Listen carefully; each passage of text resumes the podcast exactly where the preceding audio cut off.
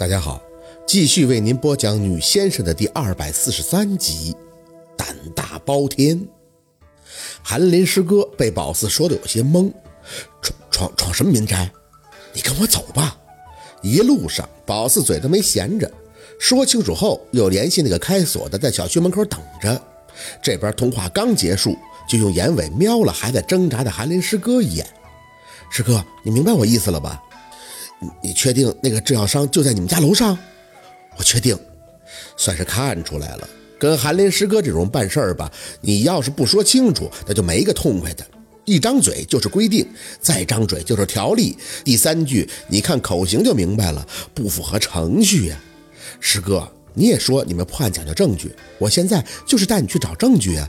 咱们把这老窝一捅，捅对了，那就是人证物证俱在，你就等着升职加薪吧。要是没捅明白，那就只当咱俩没进去过，偷摸的再出来不就完了吗？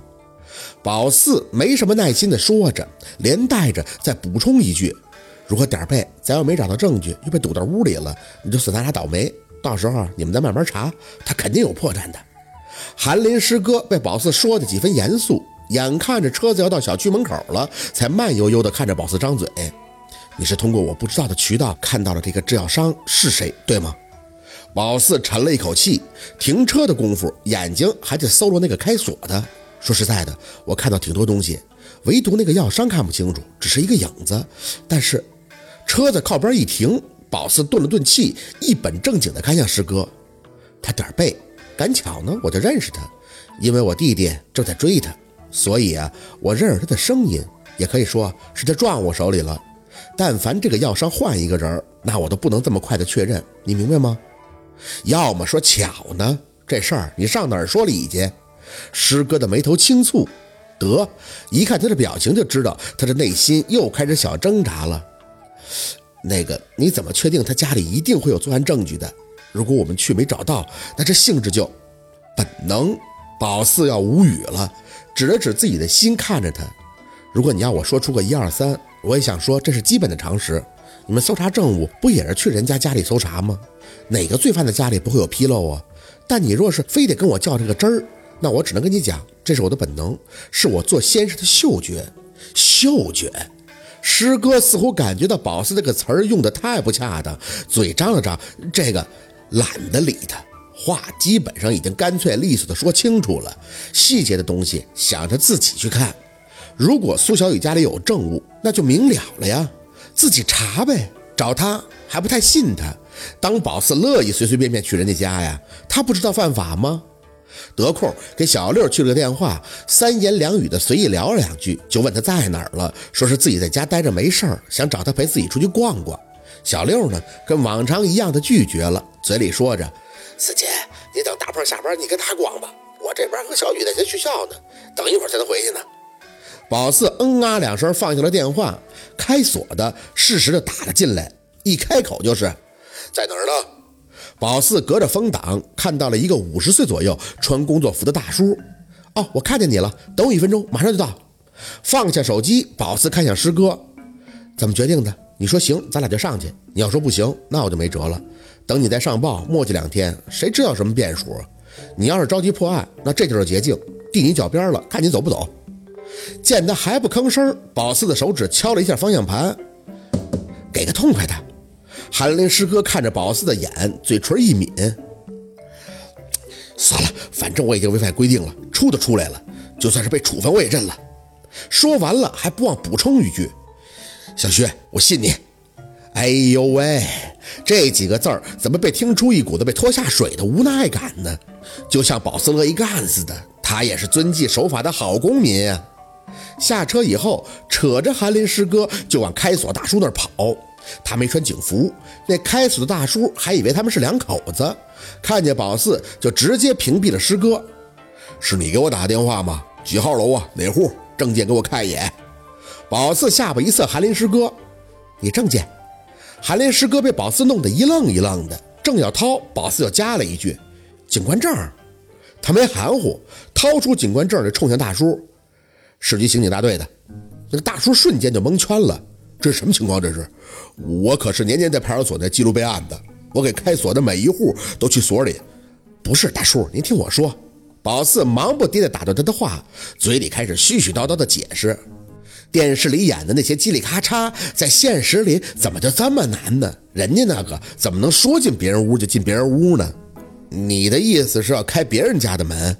宝四点了点头，指了指韩林师哥：“警察办案，我给带道的。”师哥清了一下嗓子，表情稍微的不适，对宝四这个打法还是不适应啊。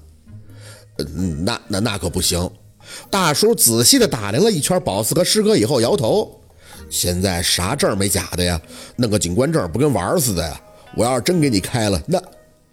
嗯嗯韩林师哥轻咳了一声，再次打断他的话，休闲外套往后腰微微一侧。宝四顺着他这貌似漫不经心的动作看去，顿时就吸了一口气。枪，他这腰上居然别着一把枪，帅呀！这这是真的吗？那大叔也看到了，不禁有些发毛。你你们别以为我不看新闻，现在可老有人用假的骗人。师哥也没废话，又从兜里掏出一张持枪证，还有身份证，递给了大叔。这是我的证件，我就职于市局刑警大队，上边有我的编号。这是我的身份证，你想确定，也可以现在给我们局里打电话确定我的姓名编号。那大叔认真仔细的各种证件的看了一圈，真是比看真假钱都看得仔细。宝四的眼神却一直放在师哥的腰上，外套遮着看不出来，但一想有真家伙，心里那是真有底呀。大叔，这个案件呢，我们目前也是在取证阶段，如果您能配合帮助，我很感谢您。当然，如果您不帮忙，这也是情理。帮帮！大叔瞬间就有几分严肃的把证件送回了韩林师哥的手里，眼神谨慎的打量了一圈，声音也压得很低。你这是属于秘密探案是不是？就跟那电视里演的似的，偷摸的进屋寻找证物，对不对？韩林师哥只能点头。是，现在必须保密。我们这么做呢，也不符合规定，但是为了破案，无奈之举呀。哎，大叔抽了口气。我能问一下，涉及到什么案件不？杀人还是？大叔，保密的。宝四看着大叔提醒，没破案之前是不能透露案情以及各种性质的。您放心，如果案件真破了，那一定会给您记一功的。说着，宝四还递上了自己的身份证，聊了昨天晚上他给王姨开锁的事情。我其实就住楼下，王姨也认识我，知道您开锁厉害，这才给我您的电话。只是这件事赶到这儿了，我也不想瞒着您，正好那是个嫌疑人，所以呢，我就想请您帮个忙。说真的，要是您真的帮到了，那人民警察不会忘记您的。不过前提是，是没破案之前一定要保密，必须保密啊。